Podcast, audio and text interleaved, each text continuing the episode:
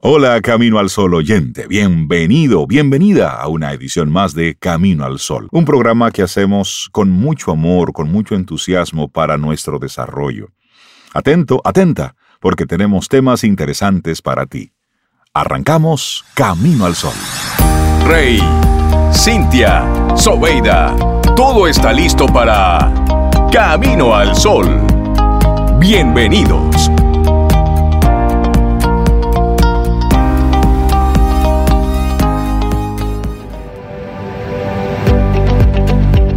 Y según Johann Wolfgang Goethe, la ventaja se la lleva aquel que aprovecha el momento oportuno. Ese es. ¿Y si te quedasen 10 minutos de vida? ¿Qué? ¿Y si? ¿Qué, harías? ¿Qué harías? Hay libros Sí. que empiezan golpeándote en la cara para terminar sacudiéndote el corazón. Y uno de esos libros así interesantes es Tropezar con la felicidad, escrito por Daniel Gilbert. Él es profesor de psicología en Harvard. Y en las primeras páginas él lanza esta pregunta. ¿Qué harías si te quedaran 10 minutos de vida? Obviamente, puede resultar absurda porque estamos convencidos de que nos queda más tiempo y de que no tenerlo tampoco lo sabríamos. Pero es ahí, en lo absurdo, donde radica su magia y, ¿por qué no?, su fuerza. Ay, sí. ¿Y acaso no es absurdo, Rey Cintia, contestar que de quedarnos 10 minutos haríamos las paces con nuestro hermano, por ejemplo, y dejar pasar todo el día de hoy sin hacerlo? ¿Cuál es la excusa? ¿Por qué esperar? O estar convencidos de que confesaríamos por fin nuestro amor a esa persona y por el contrario, seguir disimulando que somos amigos. O que iríamos a ese restaurante que nos gusta tanto y disfrutar de una buena comida y en cambio comer, Comer un- un comida así, calentado ahí. disparate basura. ¿Qué no O quieres no. hoy? A lo mejor simplemente nos arrepentiríamos de no haber aprendido a tocar el piano, de haber dejado de fumar o de cuidarnos más o de hacer tantas cosas que estamos a tiempo de hacerla. ¿Por qué no hoy? ¿Cuál es la excusa? Si no hoy, ¿cuándo? Lo que sea, pero todos podemos ver lo absurdo de no hacer aquello que queremos hacer y que en el fondo podemos, si buscamos bien, casi todo lo podemos hacer. Y no hay que olvidar que poder significa ser capaz de. Y somos poderosos cuanto más somos capaces de hacer. Tal vez esa pregunta de los 10 minutos sea absurda, pero más absurdas son las excusas que ponemos para no ejercer el poder que tenemos en nuestras vidas. Y ahí está la magia. Decidir que sí, que nos quedan 10 minutos de vida, de la vida que conocemos, porque ahora en 10 minutos seremos capaces de, porque somos capaces de decidir todo aquello de lo que no queremos arrepentirnos en un futuro. Ay, sí. Empieza y vamos a irte compartiendo algunas de las sugerencias de Daniel en su libro. Número uno, haz una lista, sin pensar demasiado. Lo primero que nos pase por la cabeza, todo vale, lo importante es sacarlo de dentro y ponerlo delante del espejo que es una hoja de papel, porque si se refleja que es algo real, hay dentro de nosotros cosas que nos preocupan. Y aquí viene la segunda. Encuentra las razones. Vamos a preguntarnos por qué esas cosas están sin hacer en esa lista. ¿Qué nos frena? ¿Qué sentimos cuando sentimos que podemos hacerlo? ¿Cuándo nos visualizamos consiguiéndolo? ¿Culpa? ¿Miedo? ¿Alegría? ¿Pereza? Seamos sinceros. muy diga la verdad, diga la verdad. exactamente. Total, son 10 minutos Sí. ya. Bueno, la tercera sugerencia, filtra. Eliminemos ahora. Tal vez el haber llevado nuestra imaginación a ese límite de los 10 minutos, nos demos cuenta de que en ese primer volcado de lista hay cosas que no nos conviene hacer. Por ejemplo, pongamos el caso que uno piensa que volvería a fumar un cigarrillo después de haberlo dejado durante 30 años. Bien, pues seguro en el punto 2 habremos descubierto que esa es una de las cosas que es mejor posponer para cuando solamente nos quedan 10 minutos. Eso no es tan relevante. Esas que nos agreden de algún modo, vamos a eliminarla. Y así, Así tenemos un filtro de las cosas que en esos 10 minutos podemos hacer y que son buenas para nosotros. Si pensamos que nuestra vida está hecha de sucesivos periodos de 10, de 10 minutos, nos resultaría entonces más fácil pensar en qué cosas de la lista elegir. Luego, ya tenemos lista, ya tenemos cosas por hacer, ya tenemos un filtro. Bueno, pues prioricemos. Eso es lo que sigue. Escojamos tres, solo tres, pero vamos a hacerlas. Seleccionemos aquellas que representen un reto, aquellas en las que necesitamos coraje. Vamos a elegir aquellas en las que debemos dar nuestra mejor versión de nosotros mismos y que va a requerir de sentimientos positivos en relación al mundo y a nosotros mismos. Ay, sí. Y ahí viene la quinta importante, comprometerse. Vamos a escribir como objetivo que vamos a cumplir. Es decir, como un contrato con nosotros mismos, un compromiso con la vida y la energía que vamos a necesitar. Y es que si antes hemos dicho que una lista en un papel en blanco es un espejo, una redacción manuscrita de nuestro puño y letra, es un compromiso y un recordatorio. Porque si nos perdemos, podemos volver a esa redacción y recuperar la fuerza con la que decidimos comprometernos.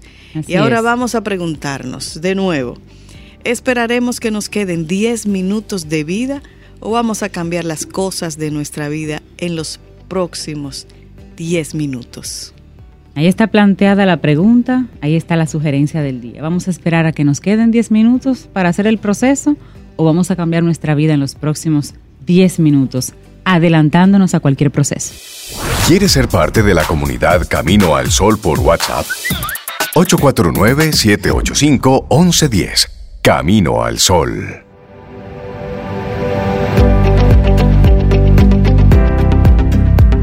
Vive cada día como si fuera el único del que dispones para ser feliz, para gozar, para aprovechar el tiempo. Noel Clarazó. Exactamente, el, dice el sobre mundo te va dando exactamente. respuesta ahí mismo. Y le damos los buenos días Exactamente. a Isabela. Que Isabela Paz, está aquí. Una mujer que está feliz, que está jugando y que No, siempre ella está, viajando. concentrada aquí. Sí, porque mira, ya Isabela respuestas. está feliz jugando y viajando. Ay, sí. Isabela Ella Paz, fue y vino. de Felices Jugando, ¿cómo estás? Muy bien, muy bien, muchas gracias. Qué bonito todo lo que han planteado hoy, los 10 minutos. ¿Cómo era Sí. la pregunta para Sí. ponerla Si aquí? te en quedaran el 10 Zoom? 10 minutos, minutos. Si ¿qué te quedaran harías 10 Vida, ¿qué minutos. con esos 10 Sí. Y tú traes una propuesta interesante. Sí, yo, tra yo traje el tema de la dieta digital. Sí. Fíjense, aparte de que viajo, observo, levanto la mirada. el viaje, claro. Le- levanto la mirada y me preocupa mucho que estamos viendo nuevas generaciones que cómo van a hacer. O sea, estaba en un restaurante y estaba viendo una abuela, una abuela joven, con su nieto probablemente de 11, 12 años, y en toda la 45 minutos no se hablaron. El niño estaba con el teléfono, el niño estaba jugando, no estaba con el teléfono, estaba jugando con un dispositivo que había en el restaurante. Y la abuela comiendo lo más normal, ¿no? Y nosotros nos quedamos mirando y digo, bueno, eso es lo que hay. Mi esposo siempre dice, las tecnologías vinieron a quedarse, eso tú no tienes control, pero definitivamente eh, tenemos que empezar a tomar conciencia de cómo vamos, cómo usamos esto, porque miren, estamos claros que todo lo que es los, los dispositivos móviles, todo eso está concebido para generar adicción. Estamos todos adictos y de hecho hay toda una serie de, de términos nuevos que lo reflejan, ¿no? Por ejemplo, nomofobia. ¿Qué será la nomofobia? El miedo a quedarte sin tu teléfono, ¿no? Tú te, vas y de una vez regresas a buscarlo. El teléfono no es solo un medio de comunicación, el teléfono es donde hacemos de todo. Mandamos mensajes, jugamos, nos informamos. Y yo estaba viendo el otro día también una persona que decía que somos adictos a la información, nos gusta tener información. Entonces, una cosa nos lleva a la otra. Y creo que se nos está olvidando que las personas son más importantes que eh, estos dispositivos. Y ayer yo me sentaba eh, con mi hija a comer, que estaba con su hija, con su amiga, y yo las veía cenando, cada una con su teléfono. Entonces yo les dije, tienen 16 años, yo les dije, miren, ¿por qué no hacemos un acuerdo? O no hacen un acuerdo. Porque de eso se trata el, el tema de hoy. De qué autolímites podemos hacer para no desconectarnos, ¿no? Y yo les decía, por ejemplo, cuando estamos con personas, no usemos el teléfono. Se nos ha olvidado que es muy mala educación compartir con alguien y que la otra persona esté con el teléfono. Es totalmente una, eh, te ignoro por estar con mi aparato. Y este sentido de urgencia que tenemos nos hace desconectarnos. Eh. Y, aquí quiero traer eh, este tema que me parece, me parece muy atinado. Llevarlo un poco atrás en el tiempo, Isabela. Cuando ibas a la oficina donde tu supervisor a contarle algo y él estaba leyendo un informe y te decía, habla que yo te estoy escuchando mientras la persona evidentemente estaba prestándole atención a otra cosa.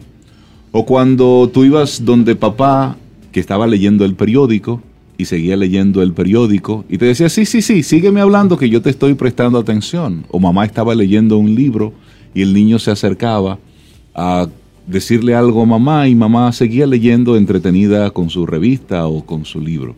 Es decir, ahora tenemos un dispositivo electrónico que tiene toda la información del mundo, pero la conducta de no prestarle atención al que está físicamente presente no necesariamente se, está desarrollando ahora. Ahora lo que siento es que es mucho más evidente. No, y más intenso. No es lo mismo. El tema es que la, lo digital te atrapa completamente y la sobreestimulación que hace.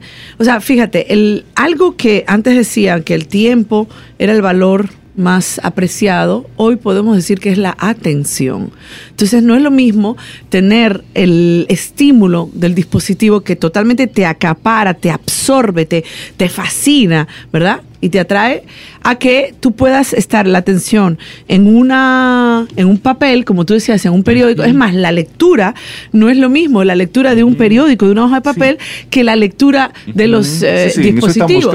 ¿Por qué? Porque hay todo un tema de, de, incluso nuestro cerebro lee lineal, pero entonces tú pasas de una actividad a la otra y todo eso hace que nuestra atención esté hackeada, esté realmente dividida. Entonces, lo que se trata es que volvamos a la parte, al mundo análogo. Un periódico, una revista sigue siendo análogo, no es. Entonces, tu atención, por más que esté. Pero es un tema de atención. Sí. En análogo o en digital. Sí, pero no es lo mismo la atención que tú generas en una, en una hoja de papel que en una que un, dispositivo. que está. Entonces, quiero, ¿por qué te digo esto? Porque cuando tú, la persona viene a hablarte y tú estás en una tarea análoga, por decirla de una manera, pues tú te volteas y tu, tu atención puede switchar, porque lo que hacemos es exactamente no es la multitarea. Lo que hace nuestro cerebro es cambiar sencillamente el foco de atención. Pero a la atención estar ya tan realmente eh, enferma, O sea, este tema de los dispositivos ha disminuido nuestro rendimiento cognitivo en el trabajo, en la escuela para los niños, con lo cual es peor. Aunque sea, aunque sea el mismo hecho, no es lo mismo la atención que estamos teniendo hoy que la atención que estábamos, que teníamos antes. Sí, lo que quiero, lo que quiero es rescatar es el no estar en tiempo presente, en el aquí y en el ahora. Hoy tenemos un dispositivo que tiene una mayor cantidad de información, nos atrapa, tiene todos los códigos para nosotros estar totalmente adictos a él, pero que también ese, esa eh, esa intención, esa misma acción la cometíamos antes cuando tú frente a tu plato de comida estabas eh, desayunando leyendo el periódico. Es decir, estoy haciendo algo, pero mi mente está, en, otra, cosa. Claro, eh, digamos que el hecho de ignorar a otro ser humano puede ser algo que viene sucediendo, pero la diferencia o lo que yo quiero incidir es que el dispositivo te lleva a muchos sitios, es una sobreestimulación que no te permite como que estar realmente conectada con otra persona. Y aquí me gustaría que retengamos algunas reglas, algunas pautas que nos podemos, y cada uno tiene que ser consciente y hacerse una autoevaluación, una autoevaluación de cómo usa. Por ejemplo, si yo estoy, eh, y a mí me pasó, estaba en un sitio muy bonito, de mucha naturaleza, y por momentos las carreteras son largas, entonces yo estaba en el teléfono y por estar en el teléfono me dejaba de mirar, ¿no? Dejaba de mirar ese entorno tan bonito, la naturaleza. O por estar en el teléfono dejo de escuchar, o por estar en el, en el teléfono o cualquier otro dispositivo, eh, dejo de, de compartir con otra persona. Aquí lo importante es saber que está demostrado que las relaciones son lo que nos ayudan a tener salud mental. Bueno, y aquí, discúlpame que, te haga, que haga una pausa hicimos la pregunta a nuestros amigos Camino al Sol oyentes.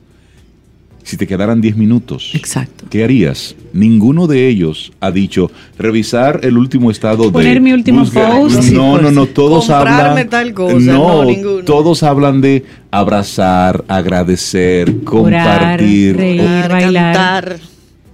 Exactamente. Y por eso yo decía, Todo ¿no? eso es offline. Ningún, exactamente, ninguna, ningún mensaje, ningún post puede sustituir otro ser humano.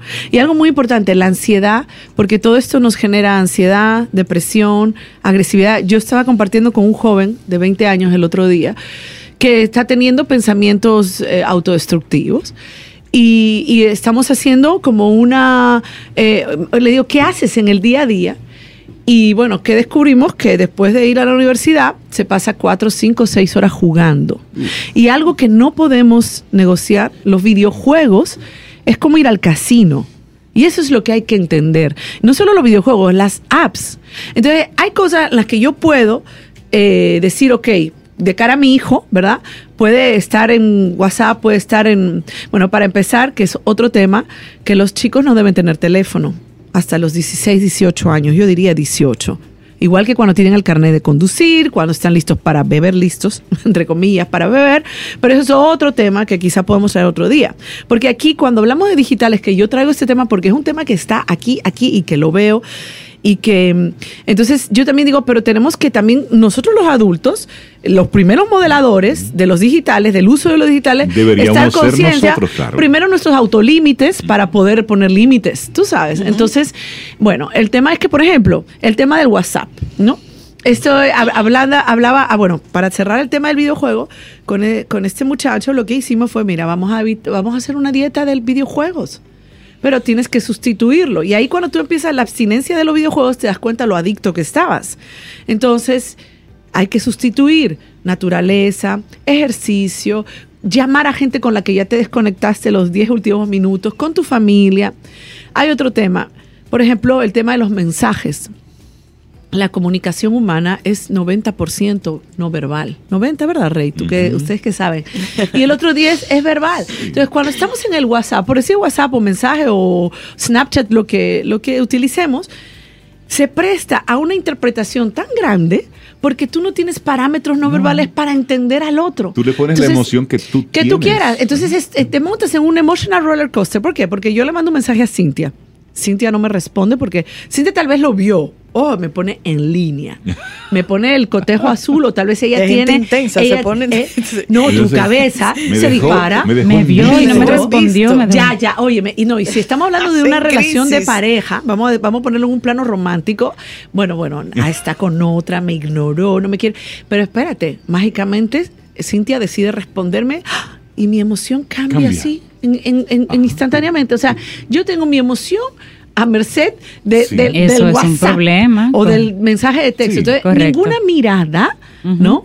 Esto es de Mark Masip del libro Desconecta. Ninguna mirada sustituye un, o sea, un mensaje de texto, porque toda Qué la bonito. comunicación Ninguna de- mirada sustituye un mensaje de texto. Claro, entonces yo tengo también otra cosa, mi sentido de urgencia. Cuando yo mando un mensaje, porque esto es algo que todos tenemos que tomar conciencia, yo tengo que responderte instantáneamente.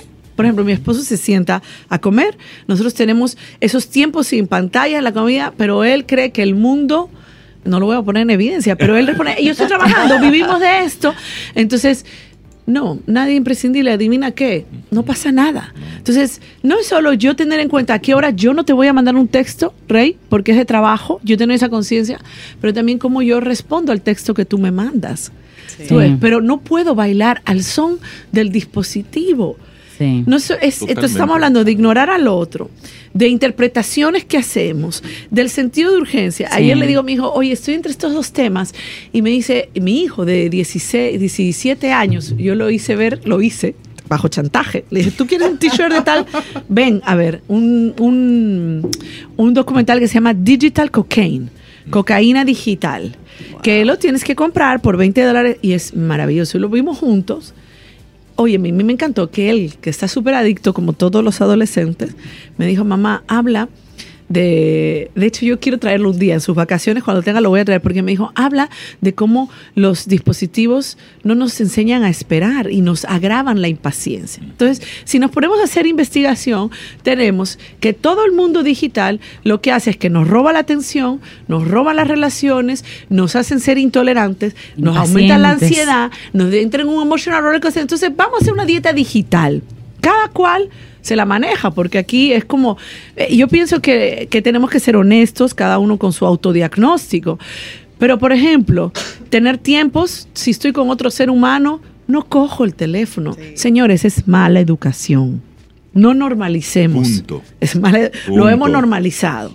Se- eh, segundo, cuando estamos en familia, atesorar esos momentos, porque les voy a decir a los papás y a las mamás que están aquí y a los abuelos, porque los abuelos también se enganchan. Sí, sí, sí. Todos nos enganchamos. Aquí no hay nadie. El que esté libre de pecado, que tire la primera piedra, que no hay nadie.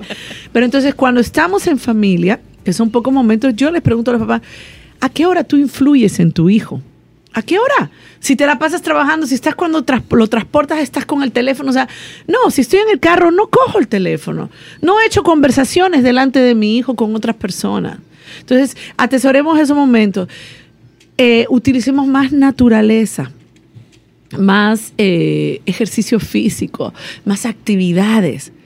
Tenemos que estar bien claros que hoy en día la atención es el, regalo más precioso. Atención a mis hijos, atención a mí mismo, atención eh, a, a- a mis clientes. Si estoy en el trabajo, no puedo coger el teléfono. De hecho, ahora hay compañías que te piden no llevar el teléfono.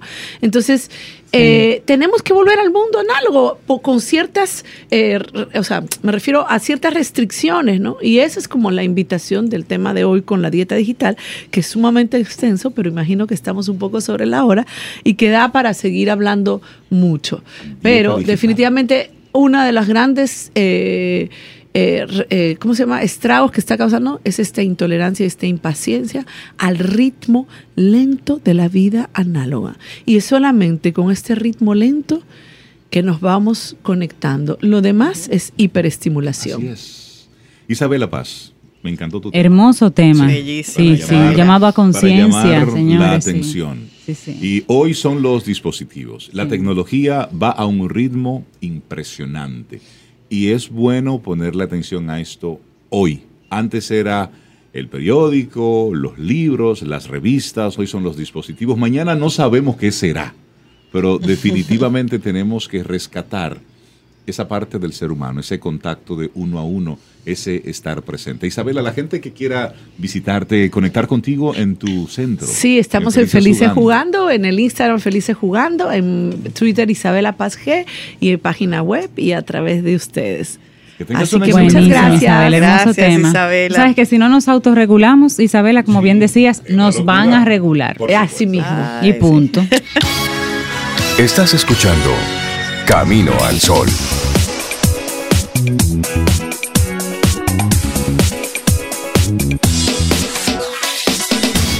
Y bueno, darle los, los buenos días, nuestro recibimiento así cariñoso, siempre, siempre esperada. María Eugenia Ríos Lamas de Nueva Acrópolis. Buen día, Maru, ¿cómo estás? Muy buen día. Buen día. La María verdad que Eugenia. muy bien y contenta de, de vernos. Aunque sea cada 15 días, pero. Ay, sí, pero es rico, ¿verdad? Ansiosamente. Y tú hoy nos vas a compartir un tema que está muy conectado con, con Con lo, lo que, estamos proponiendo hablando, hoy, porque sí. es saber elegir. Sí, sí, sí. Entre tantas cosas que puedes Entre hacer en esos últimos 10 minutos, La verdad que ¿qué sí. eliges? ¿Qué elijo? En esos 10 minutos voy a elegir. Ahora, imagínense ustedes, me toca hablar sobre saber elegir. Cuando hablo de la elección, automáticamente me voy a un hecho histórico. Y, y todos han visto, todos ustedes creo que han visto la película Troya. Troya, sí, sí, Sí. sí, Troya, Bueno. buenísima. El papel que desempeña fundamentalmente Aquiles. Cuando buscamos a Aquiles, Aquiles es el que representa, el que simboliza la gran elección. La gran elección del héroe valiente, virtuoso, capaz de, des- de desafiar el orden establecido, pero consigue la gloria a cambio de su propia vida. Se dice que su madre Tetis, bien, lo quiere convertir en un ser inmortal, pero a la hora de cogerlo para sumergirlo en la laguna Estigia para la inmortalidad, lo coge del pie y lógicamente el talón queda vulnerable. De eso viene el nombre del talón de Aquiles. Ah, ok. Bien, pero de Aquiles, Aquiles en este momento, ¿cuál es la elección, la decisión que tiene que tomar? Depende de él salvar a los griegos o morir. Él sabía lo que estaba destinado. Ya su madre le había explicado el destino eh, fatal que, que seguía para él. Pero él decide, decide, elige, sobre todo por eso se llama la gran elección, bien, sacrificar su vida en beneficio de los demás, en este caso de los griegos. Y ahí empezamos. En todo momento de nuestra vida estamos eligiendo constantemente. Sí. Todos los días, en cada, cada instante, tenemos grandes decisiones o grandes elecciones, pequeñas elecciones, unas con relación a lo que valoramos en nuestra vida, otras con el sentido que le queremos dar a nuestra vida, otras relacionadas con actividades cotidianas como, bueno, hasta escoger la ropa que nos vamos a colocar, ¿verdad? Pero hay una serie de acciones en el elegir, unas constantemente, constantemente que hacen esta elección un camino, una dirección de nuestro camino, de nuestra vida. ¿Consciente o inconsciente, María Eugenia? Consciente o inconsciente, efectivamente, consciente o consciente. Ojalá que sea cada vez más consciente, ¿verdad? Sí. Porque queremos lograr una elección usando realmente nuestra inteligencia. ¿Por qué? Porque la inteligencia es la que ilumina la razón.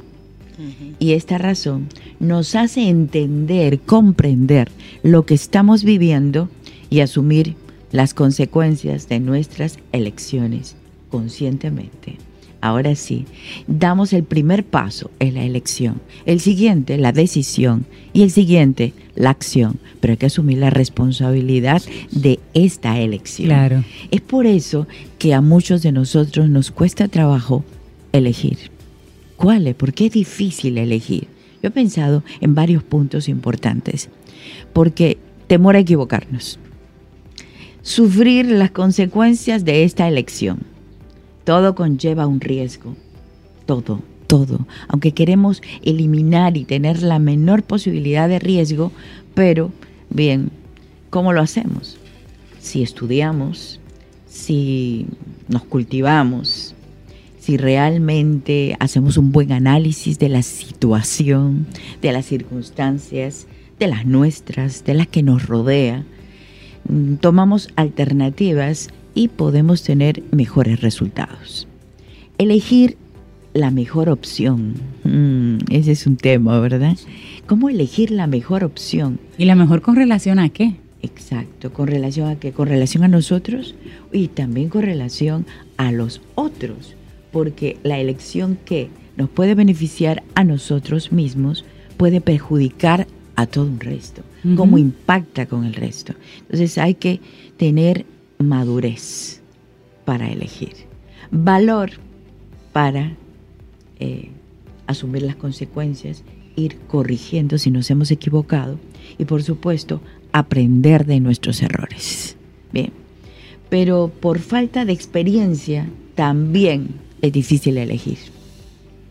La gente inexperta ha tenido mucho temor siempre y entonces ha obviado y ha dejado pasar. Eh, situaciones nuevas nos hacen nos hacen retroceder, Sí. nos ponen en alerta porque no podemos elegir. Y también cuando hay muchas opciones. Hay demasiadas opciones. O cuando hay opciones muy reducidas. Exacto. O sea, pocas opciones que no te queda. Es este o este, es esta o esta. Bueno, en fin. Yo pensé mucho sobre este tema. Por todas las cosas que están sucediendo en la vida. Ya casi hubiera puesto este el nombre, pero en fin. Cuando se han tenido malas experiencias.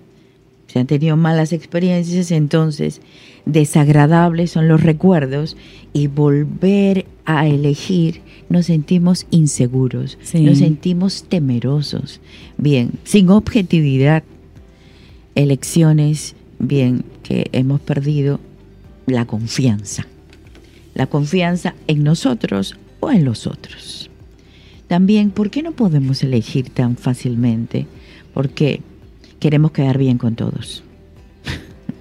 Con todos. Y eso Queremos no siempre es complacer posible. a todos. Y eso no siempre es así. Y entonces falta carácter, temor a perder el afecto de los demás, temor a perder el reconocimiento.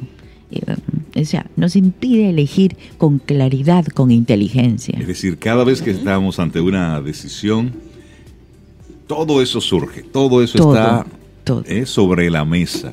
Sí, Si elijo esto, pues de repente no estoy complaciendo a esta o tal persona, pero de repente los estoy complaciendo a todos menos a mí. sí. Sí. Y ahí comenzamos a sumar cosas, No, y que además elegir implica dejar a por supuesto. otras cosas. Sí, claro, por supuesto. Bueno, es- esa, esa figura de elección con, un, con el dedo índice, es decir, cuando tú estás Señalando. señalando algo, es decir, tú estás eligiendo algo, pero también estás rechazando otras cosas. Otras cosas. Y tienes que hacer las paces con eso. Claro.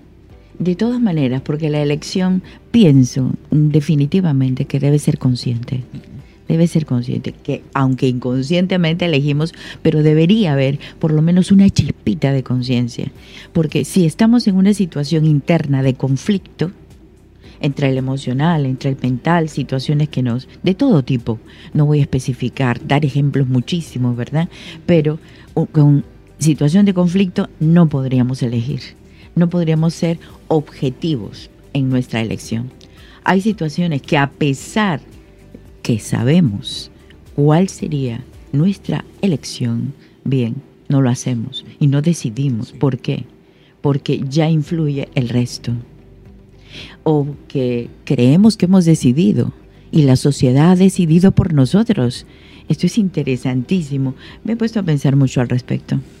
Estas Bien. personas que les cuesta tomar una decisión que al final prefieren que otros lo tomen. que otros por tomen. pasando por sus filtros, por sus miedos, por sus Porque- particularidades. Sí, porque la elección significa, como habíamos dicho, abandonar viejos hábitos, abandonar abandonar una serie de actitudes que ya estábamos cómodos, que la verdad sentíamos apego a toda esa situación y no, desapegarse de cosas, desapegarse de personas o de situaciones es difícil. María Eugenia, y a, y a saber elegir se aprende, se puede, eso es como un músculo que se puede ir Entrenando. entrenando. Sí, porque... Porque es si tú nunca eliges, si siempre eligen por ti cuando eres niño, cuando eres joven, adolescente, y luego de buenas a primeras te dices, tú sabes qué, tienes 18 más un día, comienza a elegir. Tú nunca has elegido pero- por pero- dónde comienzo, cómo es el proceso. Claro, esto es efectivamente como un músculo, desde pequeño. Desde pequeño nos tienen que enseñar a elegir. Bueno, sí, claro, vamos a tomar un helado, por favor, dime qué eliges. Ahí viene el problema. El problema que el niño quiere todos los helados, o quiere, o quiere, o ya tiene predilección por uno. es una Entonces, tontería, pero ahí se puede ir entrenando. se puede entrenar. Es este músculo de entrenamiento constante. Y finalmente, yo creo que ya en una etapa de adultez, desde juventud y adultez, uno dice, vamos, ahora yo voy a elegir todos los días. Entonces mi músculo, así como voy al gimnasio, voy entrenando mi músculo de la elección. Elegir la vida que hemos, que queremos elegir la vida que queremos. Hemos diseñado una vida. Ahora tenemos que completarla. Y bueno, hemos llegado a la madurez, adultez, madurez, vejez y bueno, hemos completado esa vida plena que hemos elegido. Esa es la pregunta. Esa es la pregunta, que creo que en 10 minutos no lo vamos. O sea, yo, yo pienso que en 10 minutos yo no haría nada, porque ya estaría re- eh, reflexionando de todo lo que yo realmente he hecho en la vida. Y no me he perdido ni un minuto, porque las oportunidades no las voy a perder. Eso, sería lo sí. ideal. Eso sí, sí, Sí, sí, sí, sí. La verdad, me siento feliz de eso. Qué en bueno. ese caso, elegir el buen grano entre la, toda la maleza. Sí. Oh, oh, eso decían todos los orientales. Cómo elegir, seleccionar, escoger, optar, preferir. Entonces las palabras son sinónimos. Opto por esto. Esa es una situación, por ese trabajo, por esta carrera, estos amigos, la pareja. ¿Cuántas elecciones? Bien, esa es la pareja que tú elegiste. ¿Por qué, por qué nos quejamos? Si es la que hemos elegido. Sí. Así es, la es. que hemos Es decir, aceptado. dentro de, de- de un universo, tú decidiste acercarte a esa persona por las razones que sean. Entonces luego no va. Queja, no, No va. va, no va, es no decir, va. ahí estaba el menú y Ahí tú estaba. fuiste y te acercaste. O en, en el otro caso, tú dijiste que sí. Claro. Aceptaste, Aceptaste. otra elección. Y también Bien. la posibilidad de que si no me conviene, elijo irme. Exacto. Y punto. Bien, también claro. es válido. Hay todas las muy válido. posibilidades. Todas Sí, son claro. válidas. Todas son Todas válidas. son Claro. válidas. A, O sea que aquí y C son la elección final, podemos decir, que está en función de nuestra finalidad, en la finalidad que hemos puesto a la vida. La elección está en función de la finalidad. También está en, el, está en función de las prioridades y jerarquizar correctamente nuestra escala de valores. Exacto. Nuestra Uf. escala de valores juega un papel importantísimo Porque en base en la a eso elección. es que tomo mis decisiones. Claro, Sí. eso debe estar claro, clarísimo. Bueno, Sí. entonces todos tenemos el poder de elegir, ya tenemos 10 minutos que hacer en esta maravillosa oportunidad que llamamos vida. O sea, sobre todo, elegir el buen grano dentro de toda la maleza que existe. Bueno, queridos Excelente. amigos, y seguimos después. Contigo hoy. Contigo siempre. Camino al sol. Camino al sol.